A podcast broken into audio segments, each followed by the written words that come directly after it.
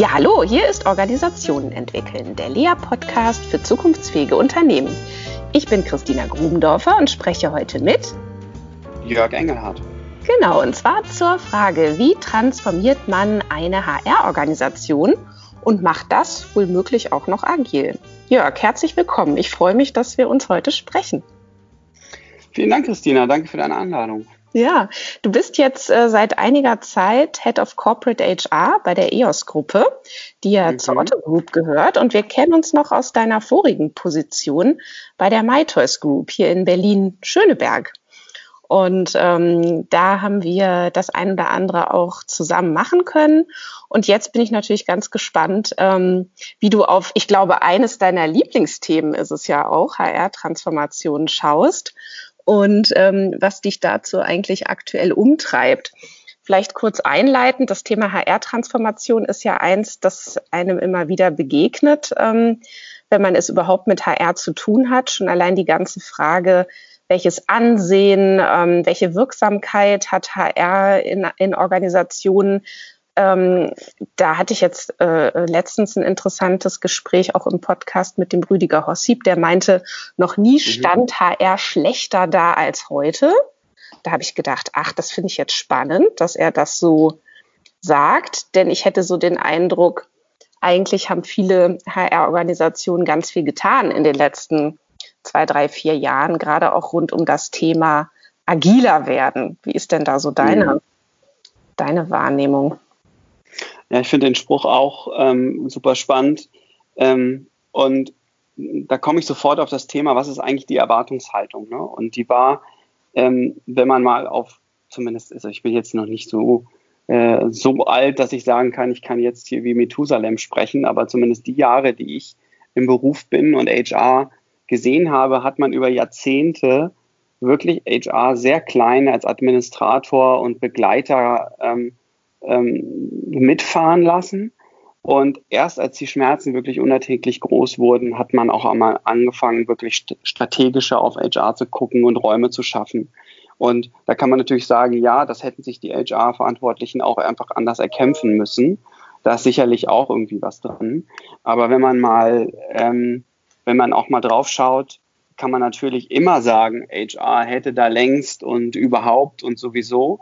Ähm, auf der anderen Seite ähm, macht dieser Druck auch was mit den HR-Organisationen. Ich sehe genügend Kollegen, die wirklich wie so ein bisschen wie eingefroren da sitzen und sagen, ja, wie soll ich das bloß lösen?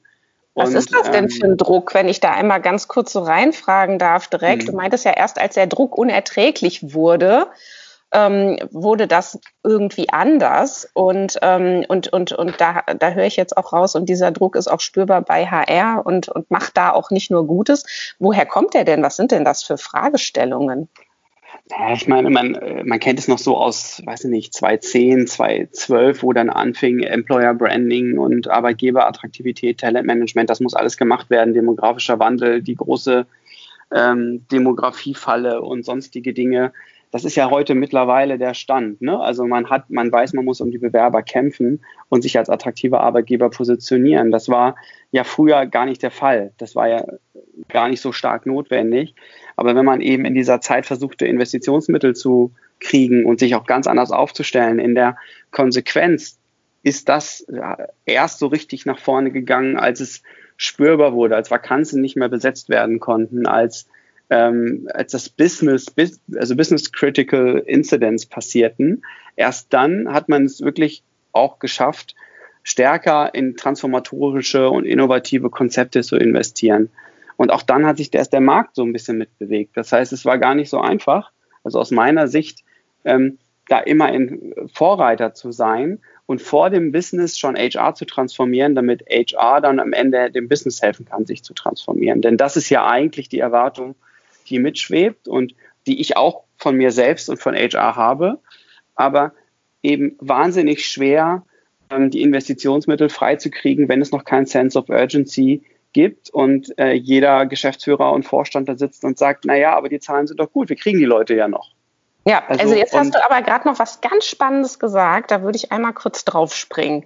Und springen. zwar meintest du, ähm, ja, HR transformiert sich zuerst, damit es dann dem Business helfen kann, sich zu transformieren. Und das ist zum Beispiel ein Ansatz, den ich jetzt bei, wie ich finde, sehr innovativen HR-Organisationen gerade vermehrt ähm, mitbekomme, dass dort von den Leitungen auch ein Selbstverständnis geprägt werden soll.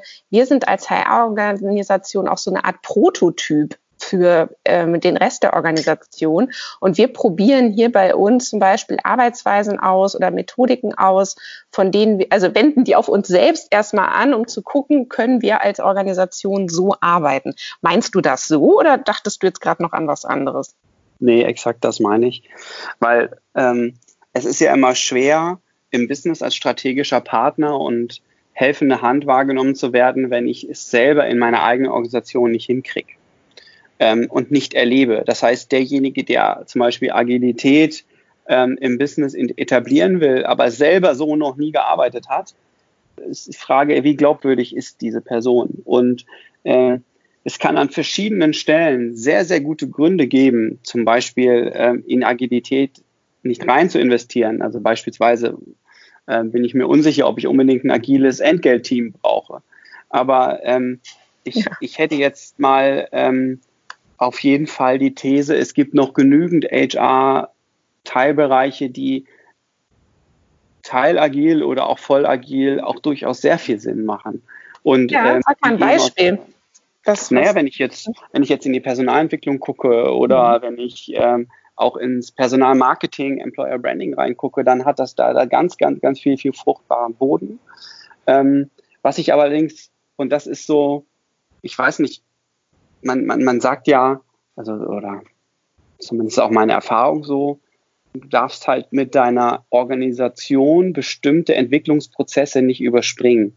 Weil erst durch das Erfahren des nächsten Levels der neuen ähm, Kultur oder äh, des Kollaborationsverfahrens und die Mängel, die damit einhergehen, öffnet man sich wieder für den nächst agileren oder nächst weiterführenden Schritt.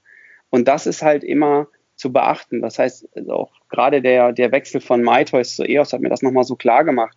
Wenn ich in einer, in einer sehr jungen Berliner Startup-Kultur gegründeten Welt, die, die hungrig nach Veränderung und nach Innovationskraft und nach neuen, modernen Ansatzweisen sind, die muss ich anders mit Veränderung und Transformation füttern wie eine Organisation, die am liebsten sich gar nicht bewegen möchte.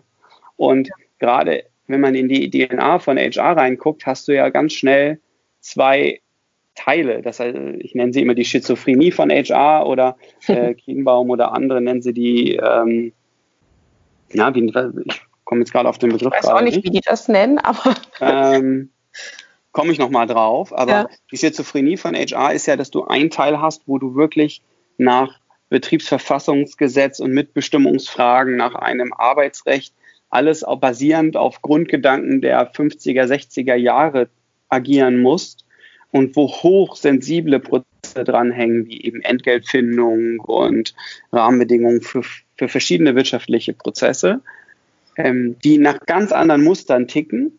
Und auf der anderen Seite zieht das Business und auch die, die Märkte ziehen ein in sehr innovative Methodiken rein, ähm, die man leisten muss, wo es dann eben, wo du eine Personalentwicklung oder eine, eine HR-Marketing und äh, alle, die eher sehr businessnah sind, sehr innovative Produkte leisten müssen. So, ja, und jetzt ist eben genau. Frage. Ich würde Paradoxie ähm, sagen, ne? Also, weil das eine, ja, äh, da hat man genau. erstmal den Eindruck, würde das andere ausschließen, aber man muss es eben gut bearbeiten. So. Genau. Und ähm, dann hast du aber eben, also jetzt, wenn ich jetzt mal bei EOS gucke, wir haben 62 Köpfe ähm, die, äh, und wenn ich mal gucke, ähm, da gibt es sehr, sehr starke Ausschläge, wie die sich unterscheiden. Und die kann ich halt auch nicht alle gleich transformieren. Und die kann ich diesen Transformationsansatz auch nicht genauso fahren wie in der Kultur, wie ich sie bei der Maitos-Gruppe hatte, obwohl wir alle in der Autogruppe arbeiten. Ja. Es ist einfach wahnsinnige Unterschiede dabei. Und das gibt einem nochmal das Gefühl von, wo ist der Startpunkt des jeweiligen Teams, des jeweiligen Themenbereichs und wo macht es Sinn, wirklich auch tiefer reinzugehen und wirklich einen großen Schritt zu wagen und wo ist er einfach auch wirtschaftlich überhaupt nicht sinnvoll. Also weil ich, weil der Hebel hinter dieser Modernisierung gar nicht liegt. Ja. Und dieses und schon und, und das und unter diesem Gesichtspunkt dieser Schizophrenie zu steuern, weil, weil man einerseits eben den Businesskunden mit, mit sehr modernen eigenen Anforderungen hat und auf der anderen Seite Prozesse und Stakeholder wie Finanzamt und äh, solche bedienen muss und natürlich auch äh, Betriebsräte, die auch, sage ich mal, nicht immer ganz vorne an der Transformationsecke unterwegs sind, weil sie eben genauso mit der Mitbestimmung kämpfen, die ihnen ein klares Regelwerk aufgeben. Das, äh, das zieht nachher eine, eine HR interne Kultur auch sehr stark auseinander. Und da muss man aufpassen, dass man nicht auf einmal diese, diese Raketentransformer hat, die nach vorne fliegen und das Business transformieren, sondern sie müssen ganzheitlich die HR-Prozesse auch noch mitdenken können und auch verstehen, was die Entgeltabrechner und die administrative e-, Ecke von HR auch irgendwie leisten muss. Und diese Wertschätzung füreinander und dieses verbindende Element zu erhalten und gleichzeitig aber diese wichtigen Schritte der Transformation zu gehen, ist die, für mich die zentrale Herausforderung der Transformation von HR. Ja, jetzt ist ja Transformation an sich ähm, kein Selbstzweck und ist sicherlich ja auch immer in Bezug zur Geschäftsstrategie zu sehen? Oder also, weiß ja nicht, wie du das jetzt gerade erlebst. Bist du jetzt eher jemand, der das treibt als Leiter HR und sagt, ich, ich, mir ist es wichtig? Oder ist es auch was, wo ihr im Managementkreis äh, oder wo du auch spürst, da gibt es auch diese Erwartung an dich, dass du da Lösungen entwickelst? Also, wer treibt denn das mehr? Also ich glaube, so wie ich ticke, treibe ich mich immer am meisten. Ähm, ja. so ähm, kennt man dich, genau. beurteilen, aber ich stelle fest, dass ich dann äh, das ein Stück weit brauche und suche. Ähm, und auf der anderen Seite braucht es das Business aber auch. Ähm, also wenn man jetzt mal äh, beispielsweise auf EOS guckt, dann macht das Business in Deutschland, das vorher äh, sozusagen am Markt ähm, für, für die EOS-Gruppe weitaus die stärkste Einheit war, immer weniger EBT-Erfolg aus. Und das hat viel mit den deutschen Behördenstrukturen, mit den vielen Fixkosten zu tun, die es da gibt. Und ähm, dort wird man sich jetzt nach und nach stärker über künstliche Intelligenz und die, die Überarbeitung der Kernprozesse agilisieren und auch digitalisieren. Und das ist in vollem Gange. Und das müssen wir aber aus, aus meiner Sicht von HR sehr, sehr führend mit begleiten und auch supporten. Und das müssen wir auch zu Teilen spiegeln, damit die Prozesse, die dann auf der Business-Seite passieren, auch in der HR nicht zu einem Stillstand oder zu einer Reduzierung des Speeds führen. Und ähm, diese Anpassungsfähigkeit, die wir brauchen, weil auch das Business nicht weiß, ob der Move, den sie jetzt gehen, am Ende schon der richtige ist oder ob sie den auch nochmal dreifach, vierfach nachverändern müssen, was sie wahrscheinlich müssen, ähm, zeigt, wir dürfen nicht eine neue Lösung bauen, die es dann ist, sondern wir müssen eine in einem MVP-Lösungsverfahren uns auch immer stetig entwickeln. Und das ist sozusagen für mich der Aufschlagpunkt, wie will ich eigentlich an die HR-Transformation rangehen. Ja, wenn ich jetzt mal ähm, so an die Organisationen denke, die ich kenne, die ähm, da jetzt auch gerade äh, sich neu aufgestellt haben, dann geht das ja so weit, dass es sozusagen HR-Backlogs gibt, also wie so Art ähm, ja, To-Do-Listen, was anderes ist es ja eigentlich nicht, die aber gemeinsam mit dem Business ähm, eben auch aufgestellt werden und auch nachgehalten werden. Da gibt es HR-Boards, ähm, wo, wo sich jetzt ähm, irgendwelche, also wo sich Bereichsleiter gemeinsam mit HR in gewissen ähm, Routinen da vorstellen und sagen, wo stehen wir denn? Und ich glaube, wenn ich mich erinnere, sowas ähnliches habt ihr bei MyToys ähm, damals auch gemacht schon. Ähm, und dann äh, ist ja das auch nicht mehr weit zur Frage, wieso sollte eigentlich ein Product Owner für einen neuen HR-Prozess ähm, aus HR kommen oder wieso kann das nicht auch jemand sein, der, keine Ahnung, ähm, Head of irgendwelche Technologie ist oder Marketing oder so. Ja. Ähm, mhm. Wie siehst du solche Ansätze oder wie ist das bei euch jetzt gerade? Ja, ich glaube, man muss immer unterscheiden, ähm, das meine ich mit Absprungpunkt, wo steht die Kultur und das Business und die Arbeit da aktuell in dem jeweiligen, ähm, in der jeweiligen Organisation. Wenn ich das jetzt bei MyToys ist die Nähe von HR und Business sehr, sehr also die sind sehr, sehr nah aneinander und die haben wenig Diskrepanz. Also das Business weiß sehr viel von HR und andersrum. Ähm, wenn ich jetzt eben hier zu EOS gucke, die sehr eine deutlich tradiertere Organisation ist, in der das Business im Prinzip Aufträge abwirft und dann liegen sie über dem Zaum und dann müssen wir sie holen und verarbeiten, dann mhm. ist der Absprungpunkt schon ein anderer. Ne? Also ja. da müssen wir anders anfangen. Und dann haben, ähm, und deswegen glaube ich auch, dass das jetzt nicht der Schritt wäre, den ich jetzt für uns sehen würde.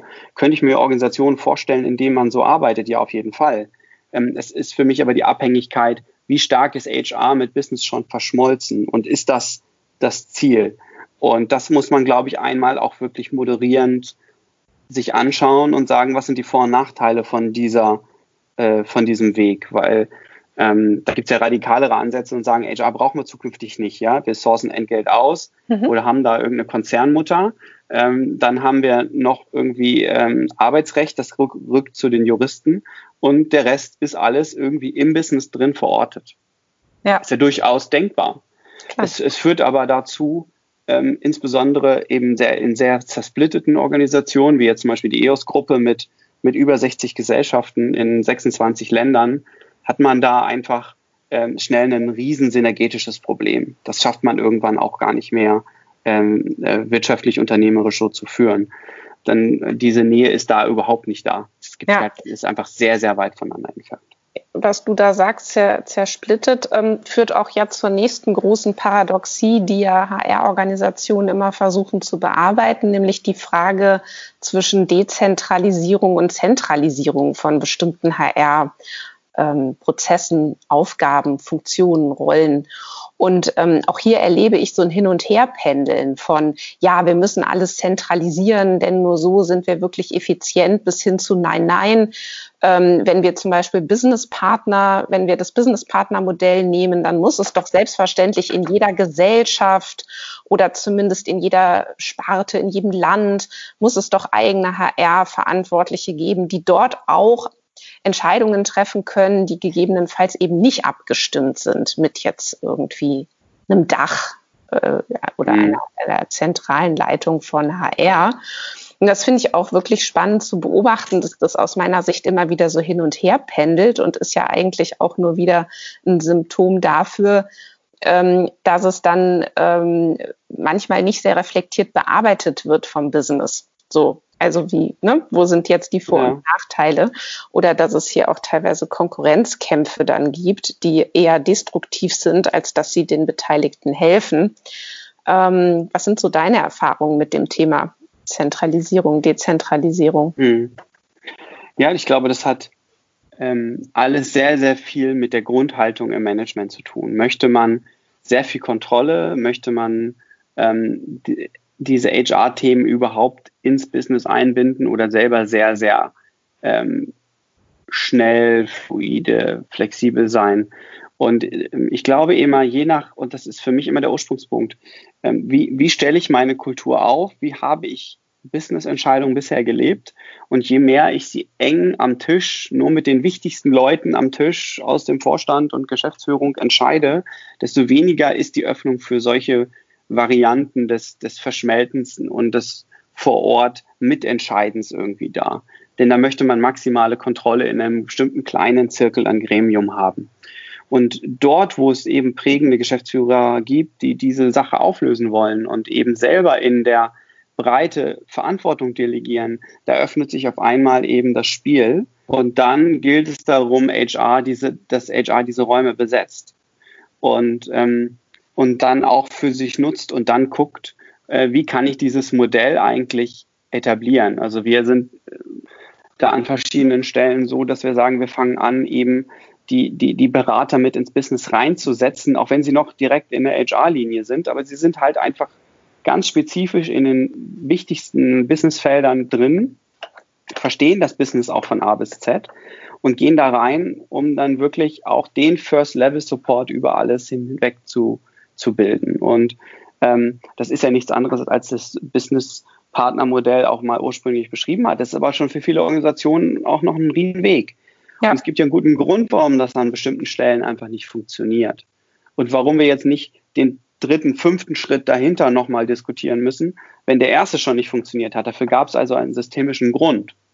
Und da reinzugehen und kulturell auch reinzuarbeiten, und das ist auch ein Riesenthema hier für uns, weil die Otto-Gruppe ja durchaus ja auch bekannt sehr viel in der Kulturarbeit gerade macht, ähm, diese Muster zu analysieren und zu schauen, was hemmt uns eigentlich an verschiedenen Stellen, um diese Wege einzuschlagen. Und warum trauen wir uns das nicht zu, mhm. in, die, in die Linien zu geben oder auch in die Delegierung zu geben? Ja. Und also ich für mich versuche, diese Abstände meiner Teams, meiner Verantwortlichen äh, zur Geschäftsführung, zum Vorstand minimal klein zu machen, weil sie je mehr sie verstehen, wie die Personen ticken, für die sie Entscheidungen treffen, desto einfacher wird es, das durchzusetzen. Und ähm, dieses, diese Akzeptanz und sie am Ende erstmal mitzunehmen und dann alleine in diese Erfahrung geben zu lassen, ist einfach extrem wichtig. Ja, finde ich, finde ich ganz wichtig, was du sagst. Ähm, jetzt kann ich ja eine Beziehung nicht alleine haben. Ne? Also ich muss halt immer irgendwie hier gucken, dass es ein Verhandlungsprozess ist. Also welche Rolle wird denn HR auch zugeschrieben und gegeben?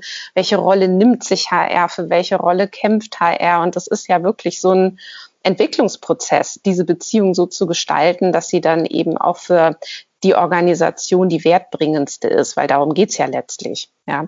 Und ähm, ich, ich, ich sehe das aber eben auch ganz häufig, dass ähm, wenn wir in Organisationen reingehen und die Frage stellen, äh, was wird euch denn zugeschrieben als HR? Welcher Ruf eilt euch denn voraus? Wenn ihr jetzt irgendwo hingeht, mit welcher Erwartung kommt denn jemand auf euch zu?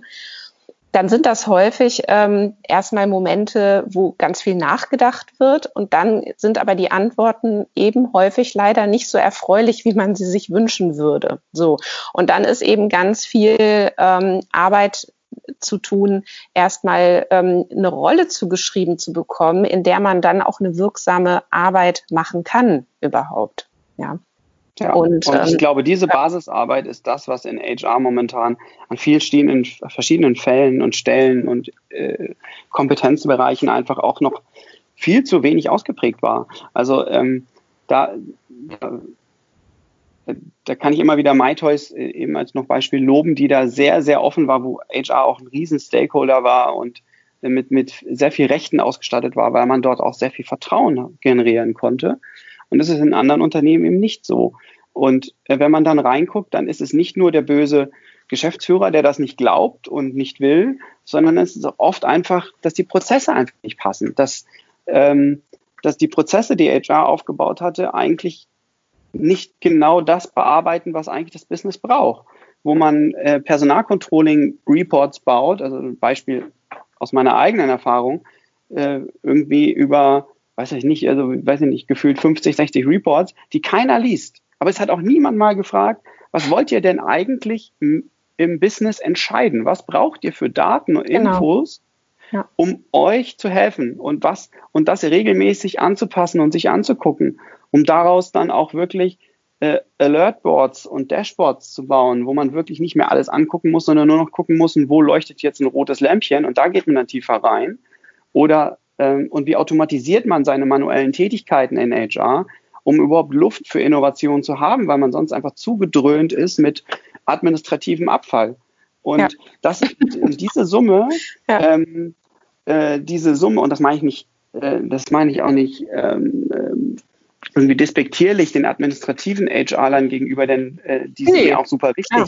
Aber die, ich weiß, die könnten viel, viel andere Wunder bewirken, wenn sie eben nicht achtmal Knopf, Knopf B drücken müssten für jedes Schreiben X, sondern wenn man das einfach smarter aufbaut. Und ähm, wo HR aus meiner Sicht die größten Baustellen hat, ist sich wirklich analytisch, prozessual mit den eigenen Kernprozessen zu beschäftigen, gucken, wo die Verschwendungen sind, die massiv anzugehen, zu digitalisieren, zu automatisieren, wo es geht, in der Organisation auch Verständnis zu schaffen, warum man nicht an jeder Stelle eine Sonderlocke bauen kann, weil man sie sonst eben nicht digitalisieren kann. Ähm, und dann zu sagen, ja, das ist jetzt unser Konsens und da gehen wir auch hin. Und nein, dann können wir Schreiben X nicht nochmal mit fünf Smileys versehen und noch ein Herzchen dahinter malen. Das ist dann eben so, das, das Schreiben. Oder ähm, äh, es muss da jemand sitzen, der nichts anderes macht, als dieses Schreiben zu bauen. Und diese Diskussion auch hart und gut vorbereitet zu führen, das ist das, was sie aus dem Business eigentlich kennen und HR sich aber nicht aufgeladen hat, diese Diskussion an der Sachebene mit dieser Trüffellogik zu führen, dass man eben am Ende weiß, das sind, das sind die Aufwände dahinter, das sind die Chancen langfristig und deswegen brauche ich jetzt mal Überkapazitäten von X, damit ich das auch langfristig abbauen kann und ja. dann auch wieder mit meiner Energie in die innovativen Themen kommen kann. Und diese Managementsprache, dieses, diese Akzeptanz, sich zu erarbeiten, das ist die Hauptaufgabe. Und der Rest funktioniert dann von ganz alleine. Und dann spürt man genau, wenn man dann eben mit denen am Tisch sitzt, wo lohnt es sich jetzt, welches Tool noch weiterzuentwickeln oder auch nicht? Wo geht, dreht sich die Fahne des Businesses gerade hin und die Probleme im Alltag? Und dann findet man das relativ schnell raus, ob ich da jetzt unbedingt ähm, jemanden mit ins Team setze von HR oder ob der Draht einfach von alleine so funkt, dass es das gar nicht mehr so hebelt. Ja. Nun ähm, ist ja unsere Leitfrage, wie transformiert man HR? Und das lädt ja so ein bisschen ein, fast schon über so eine Art Rezept nachzudenken oder vielleicht Prinzipien, denen man folgen könnte. So. Und ähm, jetzt haben wir uns dazu ja vorher gar nicht abgesprochen. Das macht es ja auch aus. Aber die Frage wäre ja, welche oder könntest du das für dich in, in Prinzipien formulieren oder hast du für dich solche Leitplanken, wo du sagst, ja, wenn ich HR transformiere, dann ähm, sind es eben genau die und die Punkte? Ähm, mir fällt jetzt wieder ein, was die Schizophrenie in der Wissenschaft heißt, Ambidextrie. Ah, dann. Ähm, das ist gut, dass mir wieder einfällt. Ähm, dann stehe ich nicht ganz so blöd da, aber ähm, ich, mag Schizophrenie einfach, weil das wirklich, es nervt auch. Ne? Ähm, ja. Und ich glaube, sich mit der intensiv zu beschäftigen und die zu berücksichtigen, ist ein wichtiger Punkt in dem Rezept. Und darauf zu schauen, dass man eben äh, nicht diese, also man kann ja auch HR in Run and Change aufteilen. Ne? Das gibt es ja durchaus auch in so, so Organisations- ja Methodiken. So, also diese Run-Seite, die so so ein bisschen die HR-Fabrik der notwendigen Prozesse, die jeder will, dass sie funktionieren ähm, und wo nur jemand hinguckt, wenn sie nicht funktionieren. Ähm, die, die Menschen darfst du nicht vergessen und die sind extrem wichtig und da ist auch ein Riesenhebel für Digitalisierung und Effizienz und Innovationskraft drin. Und auf der anderen Seite dürfen die anderen nicht darauf warten müssen, bis die anderen, bis die Run-Seite soweit ist, um am Business sich einzubohren und zu helfen und zu unterstützen. Ja. Ähm, und dann ist die Frage, wenn man eben so ein aus sich auseinanderdriftendes System hat, welche Organisationsform, welche Organisationsaufstellung kann helfen, diese Brücke zu schlagen, den einen, die einen schneller zu machen, sich weiter zu robben, aber die anderen miteinander irgendwie zu verweben. Und das ist, das ist die Frage, die ich mir auch stelle, wo ich ein, ein sage ich mal, eine Lösungsskizze entworfen und entwickelt habe, die ich jetzt aktuell mit Vorstand, Geschäftsführung, aber als allererstes mit allen Mitarbeitern von der HR mal besprochen und abgesegnet bekommen habe und erst dann zur Geschäftsführung gegangen bin und habe gesagt, so stellen wir uns das vor. Ähm, als nächsten Zwischenschritt unserer Organisation von HR mit dem vollständigen Wissen, dass das ein Prozess ist, der nicht aufhört. Und wie kriegen wir uns teilagil aufgestellt als Trainingslager, Agilität selbst zu erfahren und beraten zu können, um daraus nach und nach uns kulturell in andere Stufen zu entwickeln und gleichzeitig näher ins Business reinzukommen und die Synergien unter den Teams zwischen Run und Change besser zu vernetzen. Das ist jetzt der Ansatz, den ich jetzt erstmal probieren möchte, weil ich nicht daran glaube, den großen Schritt in eine Netzwerk oder noch eine weitere Form an Organisation zu gehen, die mir zu viele wichtige Personen abkoppelt. Ja. Finde ich wunderbar. Und ähm, wir sind ja auch leider mit unserer Zeit schon wieder durch ähm, und könnten uns fragen, was sind äh, Takeaways, die sich ähm, unsere Hörerinnen und Hörer zu dem Thema auch mitnehmen könnten. Und eigentlich hast du es jetzt auch schon gesagt, ich finde diesen Unterschied Run and Change, finde ich sehr hilfreich, ähm, das so zu bezeichnen. Man könnte sich auch anschauen, äh, die Konzepte von James March an der Stelle, der zwischen Exploitation und Exploration unterschieden hat. Ähm, ich glaube, du meinst damit was Ähnliches, ja. Also einerseits zu gucken, welchen Teil der Organisation kann ich noch effizienter machen, weil er einfach gut läuft und weil ich da auch gerade nichts verändern muss. Ähm, und auf der anderen Seite, wo kann ich aber Neues erforschen? Wo muss ich Neues entwickeln? Wo muss ich mich neu ausrichten? Und wo muss ich experimentieren, weil ich einfach noch nicht weiß, wie das überhaupt geht? Ähm, das wäre hier der Unterschied. Und diese Ambidextrie, die du ähm, beschreibst, ist ja eben genau beides zu tun, sowohl als auch. Und das eben auch bewusst zu reflektieren, ohne eine gegenseitige Abwertung und zu sagen, ähm, ach, ihr macht doch nur das Tagesgeschäft, in Anführungsstrichen heißt es dann ja oft. Und wir sind hier die tollen Veränderungsmanager. Ähm, da ist ja manchmal auch so eine Bewertung mit drin, die überhaupt nicht hilfreich ist, sondern beides gleichzeitig ähm, braucht sehr viel Augen, also sehr viel Augenmerk und ähm, sehr viel Gestaltungswille. Ja, und ich merke dann auch, es ist gar nicht so dieses darüber reden, du machst ja nur das Tagesgeschäft, es ist manchmal so, wo fließen die Investments hin? Ne? Wo werden tolle Projekte gemacht? Wer wird im Wiki als gefeiert, weil neues Tool, neues Produkt auf den Markt gebracht haben. Ja. So, und die, die immer wieder den stehenden Prozess weiter bearbeiten, die sind da einfach nicht dabei. Und das ist immer so ein ständiges Gefühl von, wir sind nicht so wichtig wie die anderen. Ja. Und ähm, da könnte man natürlich auch noch mal überlegen, wie kann man das kommunikativ vielleicht auch verändern, ja? Also was könnte man, wo könnte man die Aufmerksamkeit noch anders hin fokussieren ähm, und den Wertbeitrag, den HR zum Business leistet, eben da auch noch stärker, ähm, ja, aufzeigen, ne? Geschichten mhm. erzählen mhm. darüber, ähm, wie das eigentlich passiert. Ähm, ja, am Thema Agilität sind wir jetzt so ein bisschen im Gespräch ähm, auch vorbeigekommen, vielleicht sogar ein bisschen vorbeigerutscht. Aber auch hier wird deutlich, es geht wirklich darum, sich sehr stark auch an den eigenen Kunden, an den internen Kunden auch auszurichten mit seiner Organisation. Und ich fand sehr schön, was du gesagt hast, Jörg, ähm, ich muss einfach gucken, an welchem Punkt stehen wir da überhaupt als Organisation und wie kann das bei uns überhaupt funktionieren, schon auf Basis der Kultur, die wir haben oder wie wir überhaupt bisher zusammenarbeiten zwischen HR und Business und sich das gut anzugucken und bewusst zu reflektieren, bevor man jetzt anfängt, irgendwas zu verändern, halte ich für sehr wesentlich. Ja, auf jeden Fall. Und vor allen Dingen die Chancen zu nutzen, das gut aufzuarbeiten, was man bisher an den an die internen Kunden überhaupt liefert, weil da ist schon so viel Hebel drin, wie ich erkenne. Ähm, das ist manchmal nicht, und das ist ja für mich immer der Glaube, der von außen kommt. HR müsste längst irgendwo ein Feuerwerk abgebrannt haben, dass die jetzt äh, sozusagen nur noch mit Hütchen und Flagge im Kreis tanzen und das alles von alleine geht. Ähm, das ist ja nicht der Fall, aber gefühlt wird das immer erwartet, dass man da sonst wie ähm, was Besonderes an Erneuerung macht. Dabei liegt auch schon sehr, sehr, sehr, sehr viel Chance in dem, was man schon tut und das ähm, wirklich nur Customer Centricity mäßig auszurichten. Vielen Dank, Jörg, für das schöne Gespräch. Ich danke dir.